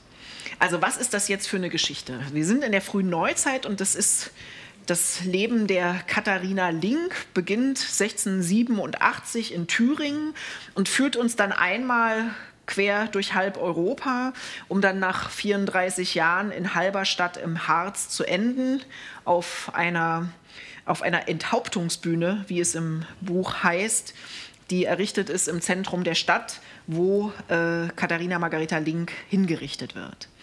Bemerkenswert ist dieses Leben, also sie ist äh, Heldin dieser Geschichte, aber sie ist keine Heldin der Geschichte. Bemerkenswert ist dieses Leben deshalb, weil es sozusagen heraussticht aus dem, was man sonst so über diese Zeit weiß, weil, wie der Titel es eben schon verrät, ähm, diese Katharina einen substanziellen Teil ihres Lebens in Männerkleidern zugebracht hat. Und interessant ist jetzt, weil dieser Prozess, äh, der gegen sie geführt wurde, also sie wurde natürlich jetzt nicht einfach äh, erwischt und hingerichtet, sondern das war ein ordentliches und auch sehr kompliziertes Gerichtsverfahren, ähm, weil das sehr viel Aufmerksamkeit hatte und eben auch ein äh, äh, zu dieser Zeit auch nicht alltägliches Verfahren war, ist das relativ gut dokumentiert und Steidele konnte dann diese Lebensgeschichte in einer großen Zahl von Archiven, Haupt, also großer Teil liegt im Geheimen Preußischen Staatsarchiv, aber auch viele andere Archive kommen noch ins Spiel, konnte sie das äh, rekonstruieren. Diese Katharina Link oder Anastasius Rosenstengel war die uneheliche Tochter einer aus Erfurt stammenden Soldatenfrau, hieß das. Also Soldatenfrau ist jetzt eine freundliche, ähm, äh, freundliche Formulierung für also Frauen, äh, die nicht, also ohne verheiratet zu sein, mit Soldatentross unterwegs sind. Mm, die Mutter war mit einem Handwerker verheiratet gewesen, der dann aber früh starb und sie war sozusagen so eine mittellose Handwerkerwitwe keine besonders schöne Position in der frühen Neuzeit, aber die beiden, Mutter und Tochter, hatten Glück.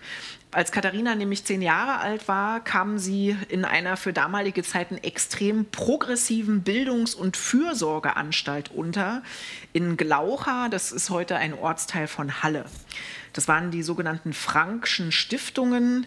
Ähm, wer so ein bisschen was über Religionsgeschichte in Deutschland weiß oder Konfessionsgeschichte, hat das vielleicht schon mal gehört. Das war eine Armenschule und ein Waisenhaus, die von dem pietistischen Pfarrer August Hermann Franke gegründet worden sind und die tatsächlich so eine Art, äh, ja, soziales Reformprojekt eigentlich waren. Dort wächst sie dann äh, in einem gut strukturierten Umfeld auf, wo sehr, sehr viel gebetet wird äh, jeden Tag, sie aber auch äh, lernt. Also sie geht auch zur Schule, lernt lesen und schreiben, die äh, Verse aufsagen und so weiter. Dort bleibt sie, bis sie 13 ist, äh, wird dann in den Handwerksbetrieb nach Halle geschickt. Ähm, da gibt es so ein paar verschiedene Wechsel und auf jeden Fall, was man dann weiß, als sie 16 ist, ähm, geht sie von der letzten Stellung, die sie hatte in einem Handwerksbetrieb weg, macht sich äh, auf eigene Faust auf den Weg, abwärts und vollzieht dann in Kalbe, also einer anderen Stadt an der Saale, diesen bemerkenswerten Bruch. Sie zieht sich nämlich Männerkleider an. Und jetzt beginnt so ein sehr hypermobiles und ereignisreiches Leben mit ganz vielen verschiedenen Stationen, die alle nacherzählt werden. Als Anastasius Rosenstengel arbeitet er dann als Handwerker.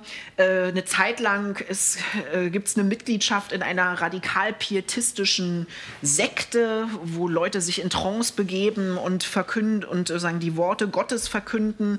Gibt mehrere lange Phasen als Soldat beim Militär. Ähm, interessant ist aber, dass Auftritte als Frau nicht völlig verschwinden. Also hier und da äh, schlüpft Katharina dann doch wieder in die Katharina-Kluft. Zum Beispiel gibt es einmal eine Situation, wo als Anastasius ein Todesurteil äh, wegen Desertion vom äh, Militär droht und um sich vor der Enthauptung äh, zu retten, enttarnt sie sich dann als Frau. Oder auch immer, wenn sie die, an den Male, wo sie zurückgeht, um die Mutter zu sehen oder in diese Anstalten, in die frankischen Anstalten, auch dann äh, werden wieder Frauenkleider angezogen. Aber die meiste Zeit des Lebens Lebens vollzieht sich in Männerkleidern. Als, und in, als Anastasius gibt es dann auch zahlreiche erotische Kontakte zu Frauen. Und es wird immer wieder betont, dass Anastasius ein attraktiver junger Mann ist. Und eine Frauengeschichte bringt ihn dann aber letztendlich auch zu Fall. 1717, nach einem irgendwie ja, wechselvollen Liebesleben, ähm, heiratet Anastasius aus warum jetzt der Entschluss zur Ehe, darüber wird dann so ein bisschen äh, spekuliert. Ähm, in Halberstadt Katharina Mühlhahn, aber dieses Glück hält jetzt nicht so lange an. Das Glück hat es gegeben, aber es ist so ein bisschen, äh, ja, ist kurzlebig. Dann gibt es noch eine Schwiegermutter, die auch nicht so richtig einverstanden ist und vermutet, dass da was nicht mit rechten Dingen zugeht. Und so kommt es, dass die Schwiegermutter den Schwiegersohn anzeigt bei den Behörden und sagt, ich glaube, das ist gar kein Schwiegersohn, äh, das ist nämlich gar kein Mann. Und so kommt es dann tatsächlich zu einem Prozess, ähm, der dann, äh, also es wird dann auch darüber gesprochen, dass die Mutter diese Anzeige, die Schwiegermutter diese Anzeige wahrscheinlich bereut hat, weil diese, ähm, der Vorwurf der Unzucht mit dem Weibe dann natürlich nicht nur den Schwiegersohn alias Katharina trifft, sondern auch die eigene Tochter. Und dieser Prozess endet dann nach vielen Monaten in einem Todesurteil für Katharina Link und in Zwangsarbeit für ihre Frau. Warum ist das jetzt ein interessantes Buch? Es ist eine spannende Geschichte, die wirklich auch glänzend erzählt ist. Auch hier taucht man irgendwie ein in diese Welt des, der, der frühen Neuzeit. Ähm, aus zeitgenössischer Perspektive ist natürlich das eigentlich Spannende, dass hinter all dem die Frage steht, in welchen Kategorien sexueller Identität oder Präferenz würde man denn jetzt diese Katharina oder den Anastasius einordnen? Und was ganz toll ist, dass Steidle super darin ist, das in der Erzählung selbst in der Schwebe zu lassen. Also sie trifft dann, äh, als sie die Stelle kommt in dem Buch, äh, erklärt sie, ich werde jetzt immer sie sagen, wenn die Protagonistin Frauenkleider trägt und er, wenn er als Mann auftritt. Ähm, und dabei bleibt sie auch und hat, hat dann einfach ein Schlusskapitel, wo sie das alles nochmal, wo die Autorin diese Frage sich nochmal explizit vornimmt und diskutiert hervorhebt, dass es am, also dass sie, also sie hat dann eine eigene These dazu, sagt aber auch, dass man eigentlich vor allen Dingen sieht, und das finde ich, das zeigt das Buch auch deutlich, dass es eigentlich nicht möglich ist, diese äh, Identitätskategorien, in denen wir heute über diese Phänomene reden, über diese Zeit zu legen, weil eben die Vorstellungen von Geschlecht und Sexualität einfach andere gewesen sind. Es gibt zum Beispiel in dem Prozess eine lange Diskussion darüber, ähm, ob es überhaupt Sex geben kann, wenn kein echter Penis im Spiel ist. Also es gibt Richt, also es gibt äh, Experten, ein Expertenurteil, äh, wo einige Experten meinen, na ja, ist das überhaupt, also kann das überhaupt Unzucht sein? Ähm, die, äh, also als Anastasius hatte, Anastasius hatte einen Lederdildo, mit dem dann auch es sexuelle Handlungen gab. Und es gibt einige Richter, die sind der Meinung, wenn es nur einen falschen Penis gibt und keinen echten Penis, gibt es gar keinen Sex. Also Sex gibt es nur mit echtem Penis und deshalb ähm, gibt es sowas wie Unzucht zwischen zwei Frauen, ist sozusagen eine logische Unmöglichkeit. Diesem äh, äh, Urteil schließen sich dann nicht alle an. Deswegen kommt das, ja, das Todesurteil auch trotzdem zustande. Aber man sieht tatsächlich, äh, dass das einfach eine andere Vorstellungswelt ist, in der wir uns bewegen. Das Buch ist aber jetzt nicht nur deshalb toll, man erfährt auch, wie bei den vier Frauen, äh, bei den, beim Philosophinnenquartett auch, ganz viel über die Zeit. Man erfährt viel über die Bedeutung des Pietismus mhm. ähm, als so eine Reform, soziale Reformbewegung, als emanzipatorische Bewegung, aber auch Rolle des Pietismus in der Entwicklung von Wissenschaft und Recht, was ich jetzt selber zum Beispiel gar nicht so auf dem Schirm hatte. Äh, man, mhm. Besonders interessant fand ich wirklich dann am Ende die Ausführung über diese komplizierte ähm, Gerichtsbarkeit. Und hier bei diesem Buch würde ich auch sagen, ist auch editorisch alles toll gemacht. Man hat nämlich am Ende auch die Quellen in Langform, mhm. auf denen das beruht. Okay. Ja. Du. Ja, okay. Ja. Na gut, dann ich. Nee. Also, ja, ich fand auch, dass es, also an dem Buch fand ich es beeindruckend, wie sie den, den, historischen Hintergrund auch so erklärt hat, auf so eine so geschickte Art, dass man sich gar nicht belehrt gefühlt hat oder so mit dem Pietismus oder was damals üblich war oder was Inquisition bedeutet oder wie Gerichtsverfahren abliefen und so. Das erklärt sie alles so. Manchmal verwendet sie so Wörter, denkt man, oh Gott, müsste ich jetzt nachgucken und dann hat sie aber ein Gefühl dafür, dass vermutlich die meisten Leserinnen nicht wissen, was es ist. Dann erklärt sie das so ganz nebenbei. Das ist so, also es ist wahnsinnig geschickt. Man erfährt so viel, wie die Städte aufgebaut sind, mhm. wie das Leben in den Städten. Das, sie kann mal so eben eine halbe Seite über Halberstädt, da hat man das Gefühl, man hatte irgendwie so eine, so eine Stadtführung irgendwie gemacht. Das ist ganz toll, finde ich. Ähm, eine andere Sache ist mir ein bisschen negativ aufgefallen, äh, was auch ähm, bei den vier Philosophen schon manchmal der Fall ist aber nicht so stark. Und zwar, dass dann so spekuliert wird. Also als sie da und da lang ging, könnte sie das und das gerochen haben. Ach, das weiß doch keiner. Also ich meine, mir reicht es, wenn man dann erzählt, die Stadt war berühmt für ihren tollen Flieder. Reicht mir. Da muss ich nicht hören, dass sie es vielleicht gerochen hätte oder so. Ja? Oder mh, hm, dieser eine Regent äh, stand irgendwie auf junge Männer.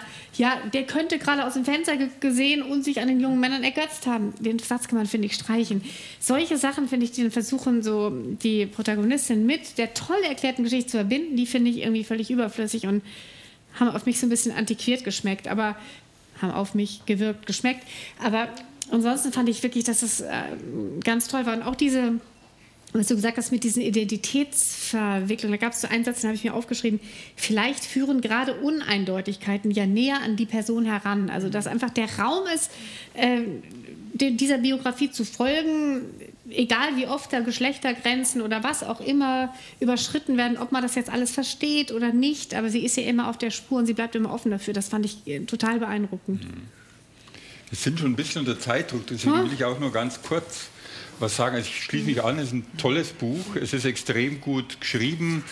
Das Tolle ist auch, wurde ja schon erwähnt, es gibt einen Schlussteil, in dem die ganzen Gerichtsakten relativ deutlich mhm. dokumentiert sind, sodass man nachvollziehen kann, was sagten die Richter, was sagten die Zeugen, was sagten die Angeklagten. Und dann kann man irgendwie sogar rekonstruieren, welche Elemente sie, die Schriftstellerin, sozusagen benutzt hat, um die Geschichte zu mhm. bauen. Also von daher ist das irgendwie auch sehr toll irgendwie nachzuvollziehen. So als Amateurhistorikerin mhm. kann man das irgendwie wunderbar machen. Ich fand auch noch einen Punkt, da wurde ja im Publikum so ein bisschen gelacht, und, aber das fand ich irgendwie interessant. Kann Sex zwischen Frauen Sex sein? Mhm. Und das ist natürlich irgendwie, denkt man, was also ziemlich bescheuert eigentlich.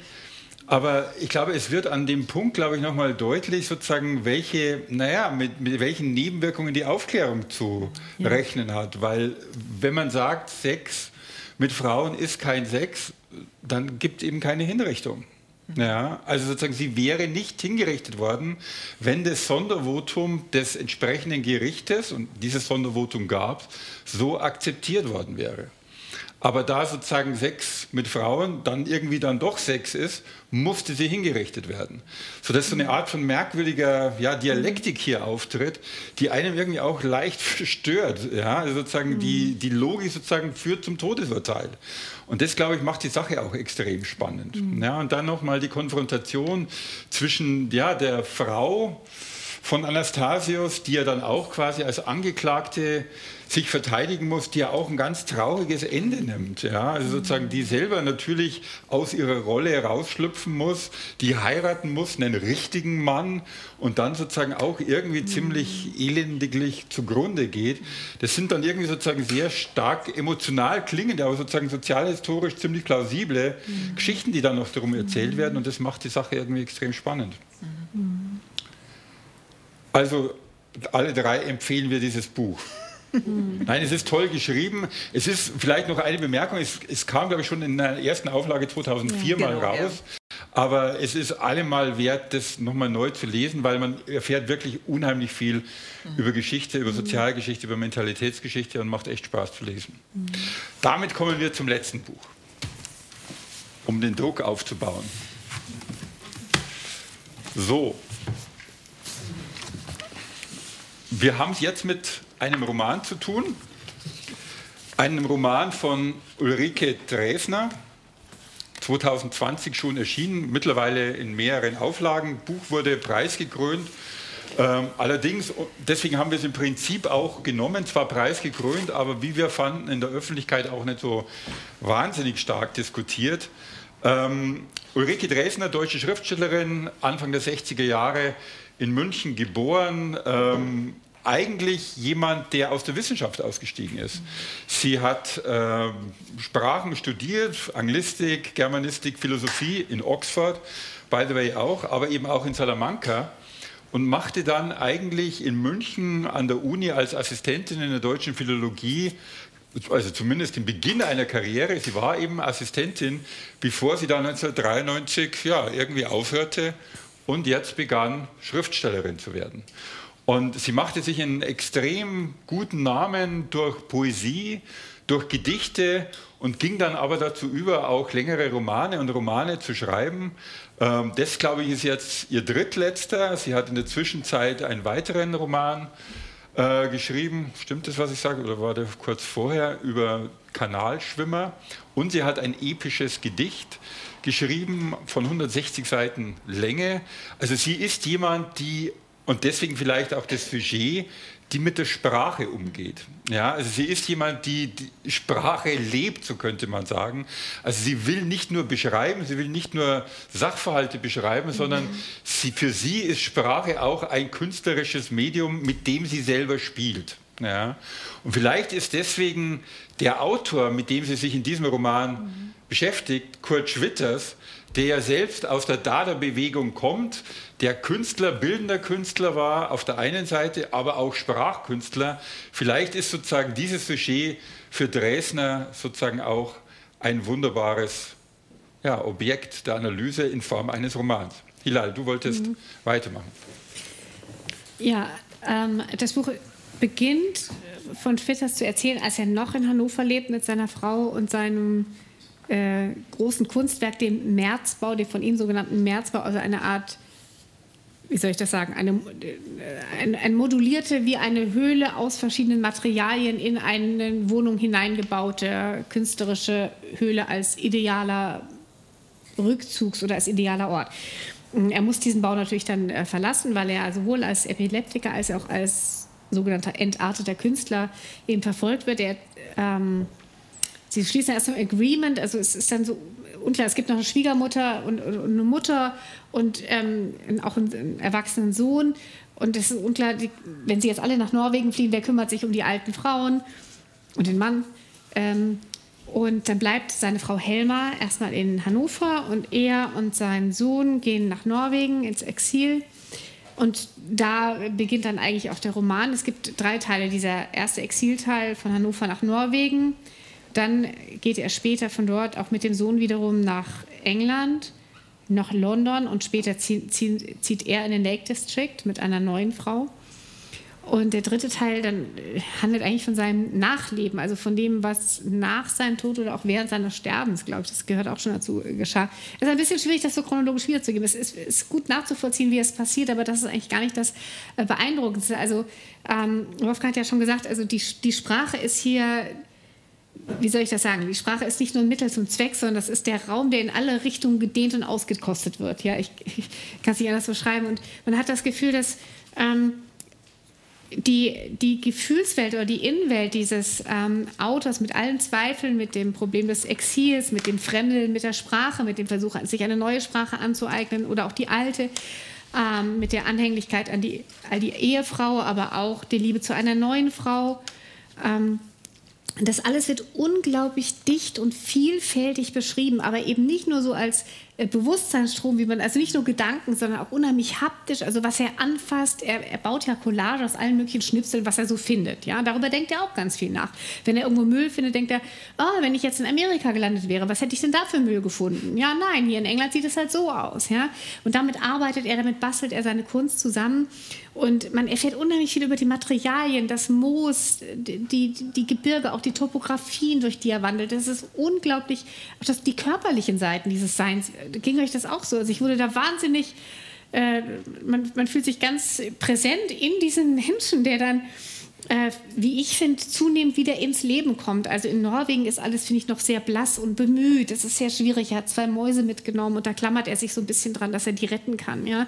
Äh, in London wird es schon ein bisschen besser, aber dann im Lake District, da beginnt er dann doch wieder sich ins Leben zurückzukämpfen, beziehungsweise diese jüngere Frau holt ihn ins Leben eigentlich zurück und zwingt ihn auch einen weiteren Märzbau äh, zu entwerfen. Also er fängt dann wieder an, natürlich alles unter imperfekten Bedingungen, mit viel Unsicherheit, auch manchmal Schuldgefühlen gegenüber der Frau, die in Hannover dann irgendwann stirbt.